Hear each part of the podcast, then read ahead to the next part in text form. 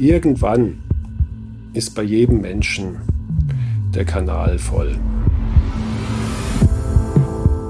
Warum dann das Herz wirklich so reagiert, also was ist da überhaupt die physiologische Grundlage dann dafür? Das ist schon, ich glaube, das, was für uns so schwer greifbar ist.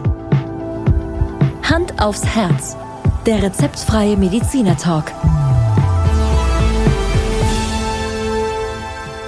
Hallo und herzlich willkommen bei Hand aufs Herz. Geschichten rund ums Herz mit professioneller Begleitung von Dr. Markus Knapp. Mein Name ist Thomas Krug und ich freue mich auf die heutige Folge. Guten Morgen, Thomas. Ich mich auch, natürlich, wie immer. Ja, hi Hallo. Markus, grüß dich. Hi. Markus, heute äh, werden wir uns ein bisschen mit dem Thema Psyche beschäftigen und ähm, ich weiß nicht, wie es bei dir aussieht. Kannst du dich an deine letzte maximale Stresssituation erinnern? Ja, leider, ja. Ja, leider. Naja, wir haben natürlich immer mal wieder Tage, ähm, wo, wo unser oder wo mein Stresslevel extrem nach oben steigt. Meistens sind es Tage im Katheterlabor, ja. wo natürlich schon auch mal, äh, sag mal, Sachen passieren, mit denen man nicht unbedingt rechnet.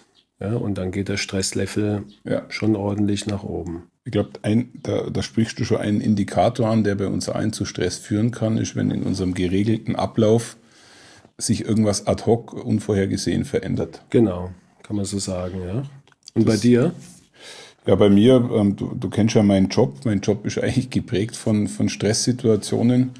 Äh, bauen, bauen bedeutet oft Stress und äh, meine, letzte, meine letzte Stresssituation ist erst gerade ein paar Tage her, wo ein wiederholendes Thema aufgepoppt ist, dass äh, irgendwelche Materialien nicht geliefert werden können, der Kunde äh, natürlich emotional belastet ist und du dann mit dieser Stresssituation umgehen musst. Klassisch. Also wir müssen, unser Job ist eigentlich Stress für andere zu vermeiden. Wir müssen aufpassen, dass wir selber nicht ins Rad kommen. Kann man so, glaube glaub ich, sagen, oder? Ja, ja. Ich glaube, das ist, das ist wahrscheinlich für uns beide die größte Herausforderung. Und äh, wenn ich uns beide so ansehe, glaube ich, schaffen wir das auch meistens. Genau. Ähm, aber wir sprechen natürlich hier, glaube ich, schon vielen Menschen aus der Seele. Ähm, wenn man, wenn man heute äh, einfach mal so beobachtet, wie sich die Gesellschaft entwickelt, dann ist ja die Erkrankung oder das Krankheitsbild des Burnout mittlerweile eigentlich State of the Art, oder? Also ja. Ja. man hört es immer wieder. Ja. Es hat verschiedene Namen. Ja.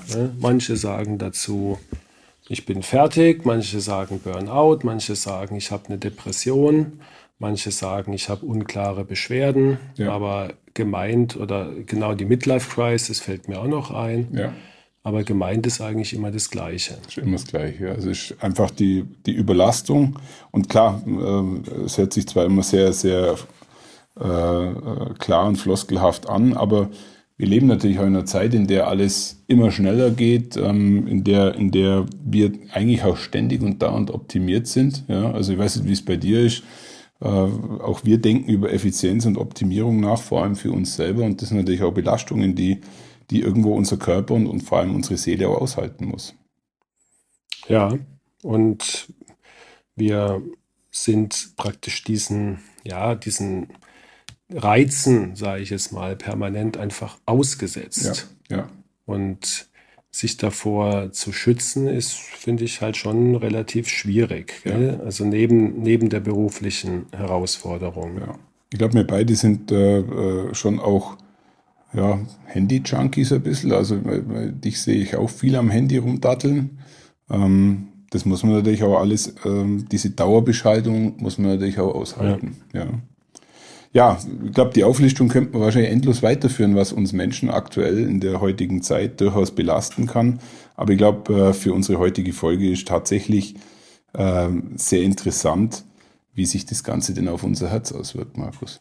Ja, Thomas, hast du völlig recht. Und das Thema Herz und Psyche war eigentlich schon lange auf unserer Agenda, weil, ob du es glaubst oder nicht, das ist äh, ein wahnsinnig großer Bestandteil ja. meiner Arbeit, dass wir den Zusammenhang zwischen, zwischen Herz und Psyche unserem Patienten immer wieder klar machen, weil nicht wenige Beschwerden und sicher auch nicht wenige Patienten, die bei mir in die Praxis äh, um Rat bitten, mhm. eigentlich kein organisches Problem haben, sondern ein psychisches oder ein Stressproblem, wollen wir es mal so nennen. Ja, ne? ja. Und es liegt halt daran, dass das Herz ähm, wirklich das Spiegelbild der Seele ist, wie kaum ein anderes Organ. Es gibt noch den Darm mhm. mit der Bewusstsein, Absolut. dass sehr viele Menschen auf Stress oder auf seelischen Schmerz mit, mit Darmbeschwerden oder Magenbeschwerden reagieren. Aber äh, zum Beispiel äh, gibt es mit Sicherheit keinen kein äh, Patient, der dann Nierenschmerzen oder Schmerzen in der Leber kriegt oder sonst irgendwas. Vielleicht mal kurz zur Statistik. 40 Prozent, muss ja. überlegen, der ja. Patienten mit Herzbeschwerden haben als Ursache eine, eine Angsterkrankung. Eigentlich unvorstellbar. Das ist einfach unvorstellbar. Ja. Und in Deutschland sind es schätzungsweise etwa 100.000 Menschen. Ja, Markus, ich finde auch faszinierend, dass es gerade zum Thema Herz eigentlich, wenn man da ein bisschen, ein bisschen recherchiert, richtig viele Redewendungen gibt. Ähm, wir haben ja unseren, unseren Podcast Hand aufs Herz äh, tituliert, was ja auch im Endeffekt eine Redewendung ist, die da im Sinne wirklich passt. Ähm, oder wenn man auch sagt, ähm, jemand ist ein Herz und eine Seele, ähm, wo ja wirklich die direkte Verbindung schon äh, in der Redewendung drinsteckt. Oder mir wird ganz schwer ums Herz. Wie, ja. wie, wie interpretierst du das als Kardiologe? Das ist ja irgendwo schon, schon auch faszinierend, wie das sich in, die, ja, in das Menschheitsgedächtnis so einwirkt. Das zeigt ja einfach nur der Volksmund, wie man immer so schön sagt, dass der das aufnimmt, das Thema, und den Zusammenhang auch erkennt. Und immer wenn, wenn was offensichtlich ist, dann, dann findet uns einfach äh, in unsere Sprache so ein Eingang. Ja. Und äh, zum Beispiel ein Herz und eine Seele. Gab es nicht auch mal eine Fernsehserie, die so hieß oder irgendwie in den 80ern? Ich es weiß es nicht. Die, ich weiß, welche du meinst, ja. die hat geheißen hart, aber herzlich. Ja, das gab es auch, aber das meinte ich nicht. äh, ich habe ja witzigerweise äh, am Anfang in meinen Praxisräumen hatte ich als Nachbarschaft eine Kinder- und Jugendpsychiaterin und wir haben immer gesagt, hier sind Herz und Seele auf dem Stockwerk vereint. Vereint, ja. Genau. Aber ich würde äh, würd tatsächlich nur ein paar in die Waagschale mhm. werfen, weil ich es doch ganz spannend finde. Ähm, man bricht jemandem das Herz, finde ich schon auch äh, recht hart. Oder wir hatten, glaube ich, auch schon mal über das Broken Heart Syndrom in dem Zusammenhang gesprochen, was tatsächlich ja eigentlich ein Befund ist, ja, äh, mehr oder weniger. Und äh, um noch ein bisschen das Ganze befriedend äh, zu formulieren, jemanden ins Herz schließen. Ja. Finde ich auch ganz spannend. Ja. ja. Also das Bewusstsein, glaube ich, dass das Herz für unser Leben existenziell ist, hm. das, das spiegelt sich, glaube ich, da drin wieder. Und ähm, Deswegen ist, glaube ich, äh, der Zusammenhang, um es zu wiederholen, ganz, ganz wichtig und, und einfach Thema der nächsten beiden Folgen, ja. dass wir das mal erörtern. Ich glaube, das Herz ist ja das erste Organ, was äh, in uns entsteht. Als Embryo. Da sagst du jetzt was. Ja? Habe ich gelesen. Hast mich mal wieder, hast mich mal wieder überrascht mit deinem Fachwissen. Gell? Wenn das so ist, dann, dann wird es so sein, Thomas. Ja? Tats tatsächlich äh, ist das Herz das Erste, was uns, was uns funktionsfähig zur Verfügung steht. Aber ich wollte dich jetzt nicht, äh, ich wollte dich jetzt nicht an der Stelle ähm, kann man schon sagen, diskriminieren. Im Gegenteil. Ich lerne ja auch immer wieder gern was dazu. Ne? Ja, absolut, absolut.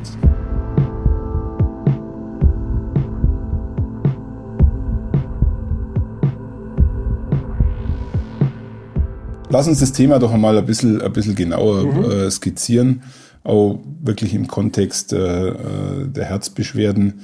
Von welcher Problematik sprechen wir denn da? Ja, von der Problematik oder sagen wir mal besser von der Situation, dass Patienten gar keine, also gar nicht krank sind, ja. organisch herzkrank sind, ja. aber Herzbeschwerden haben. Und die bekommen dadurch Angst. Kannst du dir vorstellen. Ja, ne? Und der, der zweite andere Aspekt ist, dass Patienten tatsächlich eine Herzerkrankung haben, das auch wissen, also zum Beispiel einen Herzinfarkt hatten mhm. und das bei Beschwerden natürlich noch mehr Angst auslöst, mhm. kommt es jetzt schon wieder. Aber auch wenn sie keine Beschwerden haben, aufgrund ihrer Erkrankung und der ja. Vorgeschichte oft in eine Depression rutschen. Aber ich glaube, die Schwierigkeit für dich besteht ja dann wirklich darin, diese Verbindung zwischen Herz und Psyche dann herzustellen. Genau. Oftmals ist es gar nicht so schwierig, sondern oft liegt es so, sagen wir, offensichtlich auf der Hand. Mhm. Aber ähm, manchmal ist es tatsächlich, äh, muss es auch aufgedeckt werden, gar keine Frage. Irgendwie ist es dann schon ein bisschen wie, wie ein Perpetuum mobile, oder? Also ähm, Angst erzeugt Extraschläge im Herz und Extraschläge erzeugen Angst. Genau, da haben wir jetzt schon mal ein konkretes Beispiel. Ähm, vielleicht kann man mal grundsätzlich sagen, dass es wie ein Wechselspiel ist, die Herz ja. und, und Psyche. Also man kann zum Beispiel sagen, das ist jetzt das klassische äh, Modell, dass ein Konflikt, den du mit dir rumträgst, ein, ein mhm. psychischer Konflikt, der dir oft gar nicht so bewusst ist, weil du ihn verdrängst, das machen wir Menschen ganz gerne, der wird dann, wenn das lang genug geht, auf eine körperliche Ebene projiziert. Mhm. Und dann gibt es zum Beispiel so einen Extraschlag. Gell? Und der löst tatsächlich dann bei dir Angst aus und beeinträchtigt deine Stimmung. Und das wiederum, also diese Angst, ja. die dann entsteht, wirkt sich natürlich auch wieder auf dein Herz aus. Und dann haben wir praktisch dieses Perpetuum mobile, von dem du eben gesprochen hast. Ja, ein echtes Dilemma irgendwo, gell? Das ist ein richtiges Dilemma. Ja? Oder zum Beispiel haben wir die, die typischen Fälle, wie ich es eben schon angeschnitten habe, dass Patienten einen Infarkt hatten und die haben dann natürlich gerade bei Jüngeren, die damit jetzt überhaupt nicht gerechnet haben, die werden aus dem Leben gerissen, im wahrsten Sinne des Wortes, haben mhm. vielleicht auch noch einen bleibenden Schaden, wenn sie Pech haben. Und es ist natürlich ein Trauma, was da durch, durchlebt wird. Kannst ja. du dir vorstellen, ja? Damit muss man erstmal klarkommen. Und die, viele Patienten kommen dann einfach nicht mehr so leicht in ihren Alltag zurück. Und ich glaube, eins darf man an der Stelle nicht unterschätzen ähm, wenn du einen solchen Herzinfarkt, also ein solches Ereignis äh, erleben musstest, dann schwingt etwas bei dir mit, was, was du äh, von der Psyche schwer verarbeiten kannst, nämlich Todesangst. Ja. Also nicht alle, muss man jetzt sagen. Ähm, viele erleben ihren Herzinfarkt als solches ja gar nicht, wenn er da ist, so dramatisch oder haben oft auch keine Erinnerung, weil sie ja Medikamente bekommen im, beim Notarzt schon oder später dann im, im, Krankenhaus, äh, wo man auch sich gar nicht mehr so richtig erinnert hinterher. Ja. Aber das Bewusstsein, dass man nicht unsterblich ist, das bekommt man natürlich auf alle Fälle. Und viele erleben das das erste Mal, Mensch, da kann mhm. ja tatsächlich auch was schiefgehen bei der Sache. Gell? Ja. Und ähm, dann haben wir natürlich noch den großen Komplex, dass jemand per se eine psychische Grunderkrankung hat, wie Depressionen oder, mhm. oder eine Stresserkrankung. Und wir haben ja schon oft darüber gesprochen und gelernt, dass sich Stress, dauerhaft Stress, extrem negativ auf die Herzgesundheit auswirkt. Absolut. Und dann, dann schon eben erwähntes Broken Heart Syndrom, dass es das wirklich so heißt. Und äh, das jetzt nicht dann auftritt, wenn jemand Liebeskummer hat, wie man vielleicht so meint, sondern wenn er gerade bei Frauen einer extremen Stresssituation mhm. ausgesetzt ist, dass es dann zu einer akuten Herzschädigung kommt, die aussieht wie ein Herzinfarkt. Sich Gott sei Dank dann oft komplett zurückbildet. Ich glaube, es war doch so, Markus, dass, dass äh, dieses Broken Heart Syndrom eine Funktionsstörung in der linken Herzkammer erzeugt, mhm. oder? Genau. Und äh, dadurch ähm, ja, zu einer Herzmuskelerkrankung führen kann. Ja, das ist dann im, im Grunde, wie gesagt, ein Bild so vom, vom, vom Ultraschall und, und oft auch im EKG wie ein akuter Infarkt. Und dann werden die Patienten äh, kathetert und man sieht, die Gefäße sind einwandfrei. Ja, ja. ja, und man hat mittlerweile herausgefunden, dass also extrem hohe Stresshormonspiegel dafür verantwortlich sind. Kann auch bei extremer Freude auftreten. Ein Broken Heart Syndrom. Ja. Okay. Das müsste man dann sicherlich anders nennen. Ja, Habe ja. ich auch ehrlich gesagt in meiner Praxis noch nie, Noch nie erlebt, erlebt. sondern das Okay. war ausnahmslos immer sehr Scheint, viel es scheint in der Psyche schon noch einen Schutzmechanismus zu geben, der Freude von, von äh, negativen Ereignissen Gott sei Dank ein bisschen abtrennen kann. Aber vielleicht können wir nochmal äh, an der Stelle ein bisschen genauer darauf eingehen, wie es überhaupt möglich ist, dass man eigentlich äh, faktisch herzgesund ist, aber trotzdem Herzprobleme bekommt aufgrund äh, seelischer Belastung. Ja. Vielleicht ist nochmal ganz wichtig, Thomas, in dem Zusammenhang zu sagen, dass die psychischen Beschwerden sehr, sehr häufig sind. Und mir ist es ganz wichtig, auch für die heutige Folge, dass, dass unsere Zuhörer nicht meinen, wir reden von Menschen, die plemplem sind oder, Ja. oder sich irgendwie dafür schämen müssen oder sonst was, sondern ähm, wir haben Schweigepflicht, und hatten auch darüber schon eine Folge.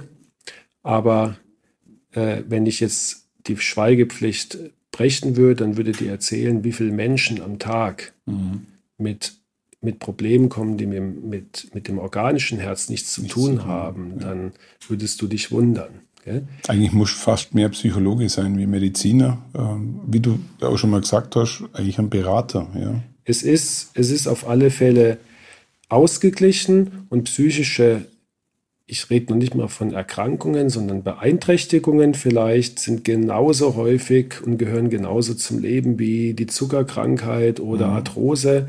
Und keiner sollte sich davor schämen. Das vielleicht nochmal, dass es einfach auch mal gesagt ist. Jetzt ganz kurz, äh, ohne dass ich dich damit langweilen will, zu diesem sogenannten psychosomatischen Ja. Modell. Also wie kann es sein, dass jemand auf einmal Herzbeschwerden bekommt, obwohl er organisch, und das ist, ist wie ich vorhin schon gesagt habe, mit dem Konflikt, Ja. der sich bei dir äh, abspielt. Gell? Du hast jetzt einen Trennungskonflikt, du hast einen Beziehungskonflikt, du hast einen chronisch, du wirst gemobbt. Gell? Und du willst dich damit nicht jeden Tag beschäftigen, das heißt, du verdrängst es in dein Hinterstübchen, in die hinterste Ecke von deinem Gehirn. Ja? Und wenn ein Gedanke kommt, dann denkst du schnell an was anderes und, und viele leben so. Ist auch ein Stück weit gesund. Aber wenn das überhand nimmt und die Verdrängung irgendwann nicht mehr funktioniert, dann zeigt dir dein Körper auf eine manchmal etwas unfeine, aber meistens am Anfang auf eine sehr nette Art und Weise. Hör mal, bei dir stimmt irgendwas nicht mit deiner Seele, mit deiner Einstellung. Gell? Und guck mal genauer hin. Und, und das ist dann, wo das Symptom auf einmal in dein Leben kommt.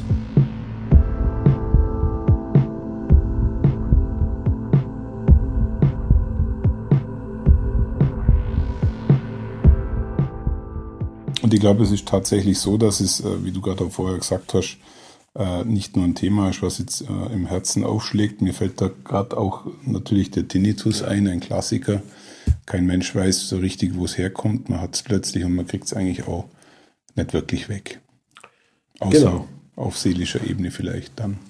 Viele, also der Tinnitus ist, ist glaube ich, mit die häufigste psychosomatische Manifestation, ähm, hat, hat natürlich auch selten mal organische Ursachen, aber in der Regel ist es auch eine, eine klassische psychosomatische Geschichte und ist äh, für viele auch ein, oft so ein, so ein, so ein Stressthermometer, gell, dass sie, also wenn sie ihren Tinnitus wieder verstärkt hören, wissen sie, okay, im Moment ist wieder, ist wieder Ruhe angesagt, im wahrsten Sinne des Wortes. Es gibt auch weitere Beispiele, äh, die ganzen Darm, äh, Reizdarmproblematiken, die, die Magen-Schleimhautentzündungen, die Migräne, ähm, Schlafstörungen. Also die Liste ist endlos. Ähm, entscheidend ist immer, dass ein Konflikt, der sich in deiner Seele abspielt, jetzt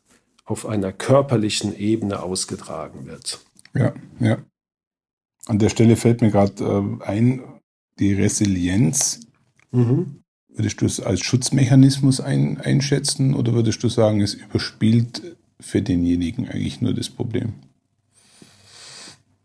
Weder noch. Ich glaube, das ist einfach eine Kompensation, die wir haben und wäre eine gute Resilienz. Also äh, übersetzt ist es ja eine Widerstandsfähigkeit. Ja, und ja. die kann man natürlich äh, trainieren, wie, wie ein Muskel durch, durch äh, verschiedene Methoden, unter anderem durch Meditation oder, oder Achtsamkeitstraining. Ja, man ist natürlich auch damit genetisch mehr oder weniger ausgestattet. Ähm, kennst Menschen, die einfach die Ruhe selbst sind und sich ja. nicht so schnell und auch Kompensationsmechanismen haben. Und dann gibt es die anderen, die sofort aus der Haut fahren oder äh, also Resilienz ist, ist extrem wichtig, um psychischen Stress zu verarbeiten. Ähm, aber kein Allheilmittel. Es ist, es ist sicherlich nicht das Allheilmittel. Irgendwann ist bei jedem Menschen der Kanal voll. Und ich glaube, eins ist ganz schwierig, äh, bei einem Menschen unterscheiden zu können, ob er sich gerade in der Resilienz oder in der Verdrängung befindet. Ich glaube, das ist für jemanden von außen ganz schwierig wahrzunehmen. So ist es, ja. ja. Richtig, ja. Ähm, was, was können wir vielleicht nochmal auf ein paar Symptome eingehen, äh, Markus? Mhm. Ähm, welche Symptome können dann aus diesem seelischen Konflikt denn eintreten? Also prinzipiell eigentlich alle. Mhm. Ja? Also ich habe ich hab schon die aberteuerlichsten Symptome von Patienten geschildert bekommen, mhm. die äh, bewusst oder nicht bewusst auch oft Erkrankungen sehr, sehr ähneln.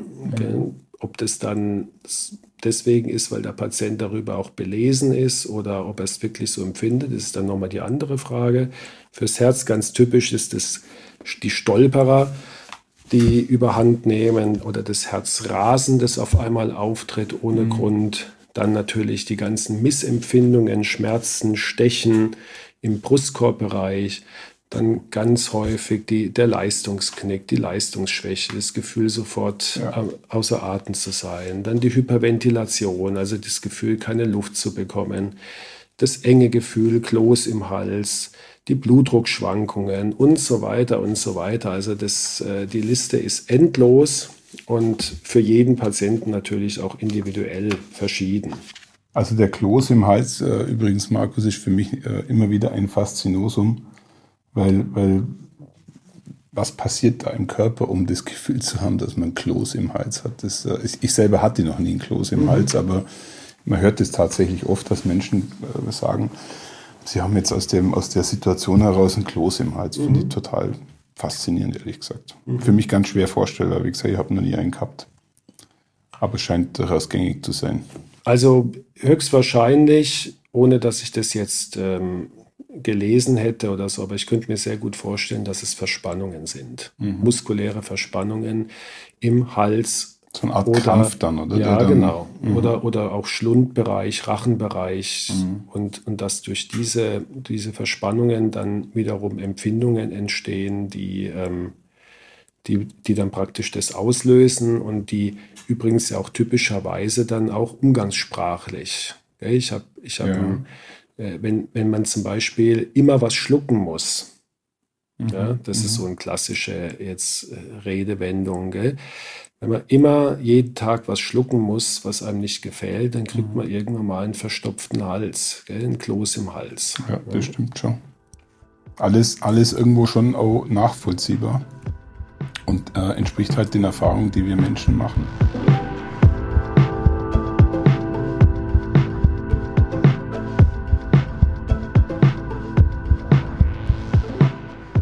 Lass uns einmal ein bisschen über das Thema in dem Zusammenhang Herzneurose oder Herzphobie sprechen? Ja, das ist dann, kann man sagen, das Problem, was wir jetzt eben skizziert haben, ja. auf ein Organ beschränkt. Also es gibt viele Patienten, die ihre Symptome ausschließlich auf das Herz projizieren und nicht jetzt in etwa noch auf, auf Migräne oder und auf dann den Darm. Dann spricht man von einer Herzneurose. Also ich habe das, genau. hab das in Bezug auf, äh, ich glaube, eine bekannte Person, Bertolt Brecht, ist ja, ja ein klassischer ja. Fall eines, einer, einer Herzneurose. Aber ja. ich muss ehrlich sagen, ich habe es nicht ganz verstanden. Aber wie du jetzt gerade erklärst, äh, die Herzneurose ist auf ein Organ bezogen und meine Einbildung fokussiert sich auf dieses Organ. Genau. Wobei Brecht ja dann am Schluss äh, an einem Herzleiden gestorben ist. Ja, das ist ja oft immer so, einfach so die, sagen wir mal, äh, wo, wo die Geschichte dann so einem ein bisschen einen Streich äh, schlägt. Ja, gell? Ja. Ähm, so zum Beispiel auch Kafka hat sein Leben lang davor Angst gehabt, an Tuberkulose versterben, zu versterben. Mhm. Er war ein Hypochonder, kann man sagen, hat panische Angst gehabt.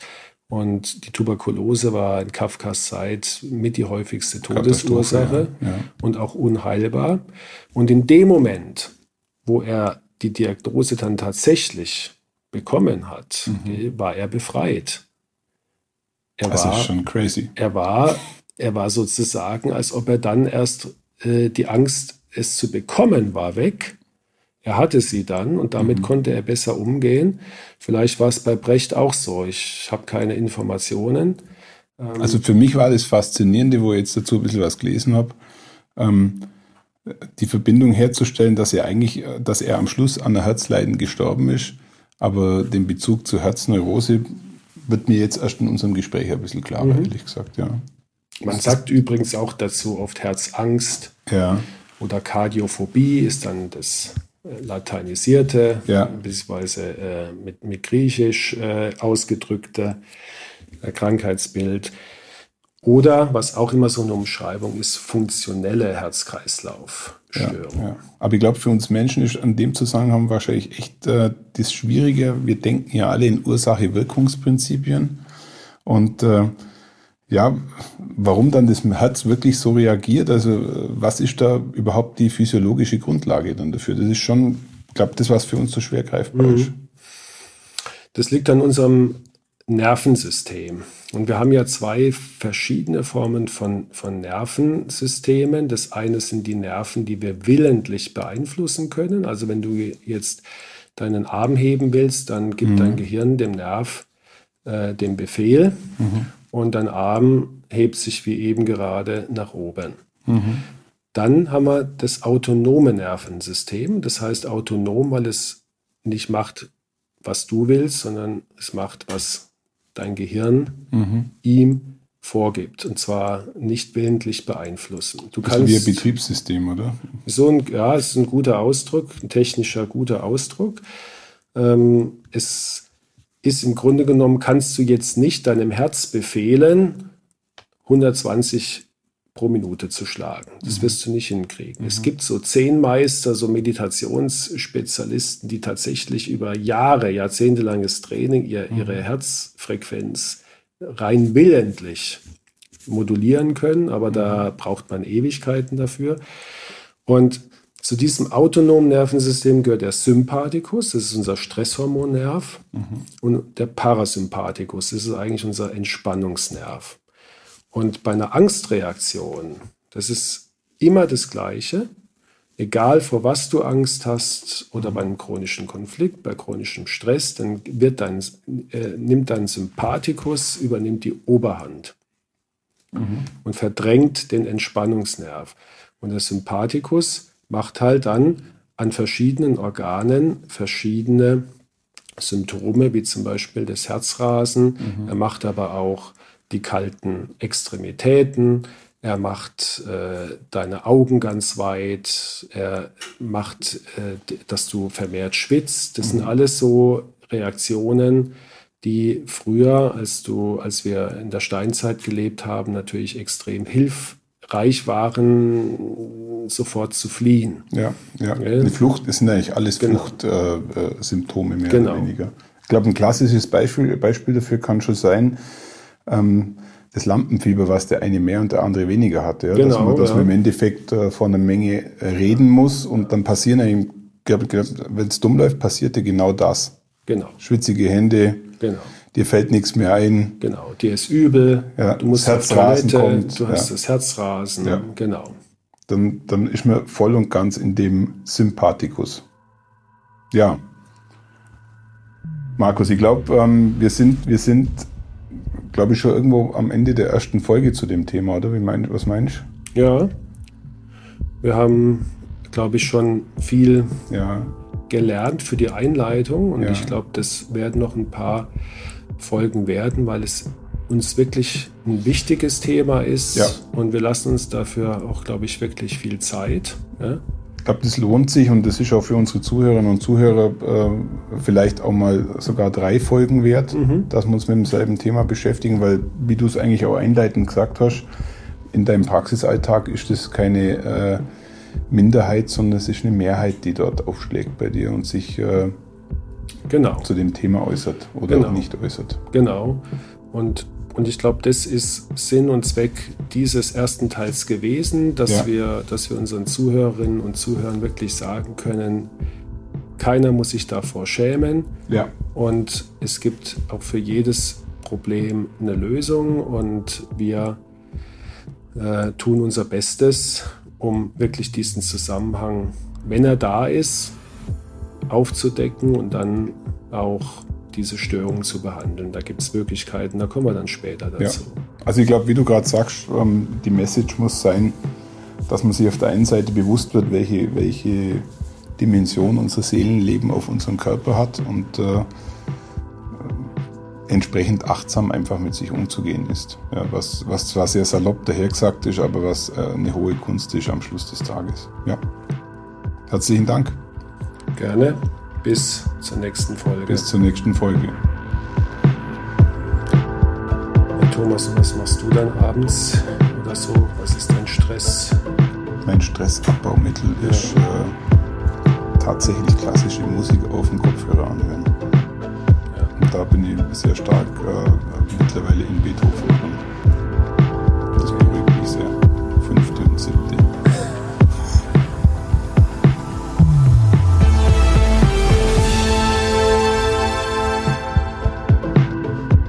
Schauen Sie mal bei uns vorbei unter www.handaufsherz-podcast.de und bleiben Sie immer über uns auf dem Laufenden auf unserem Instagram-Account.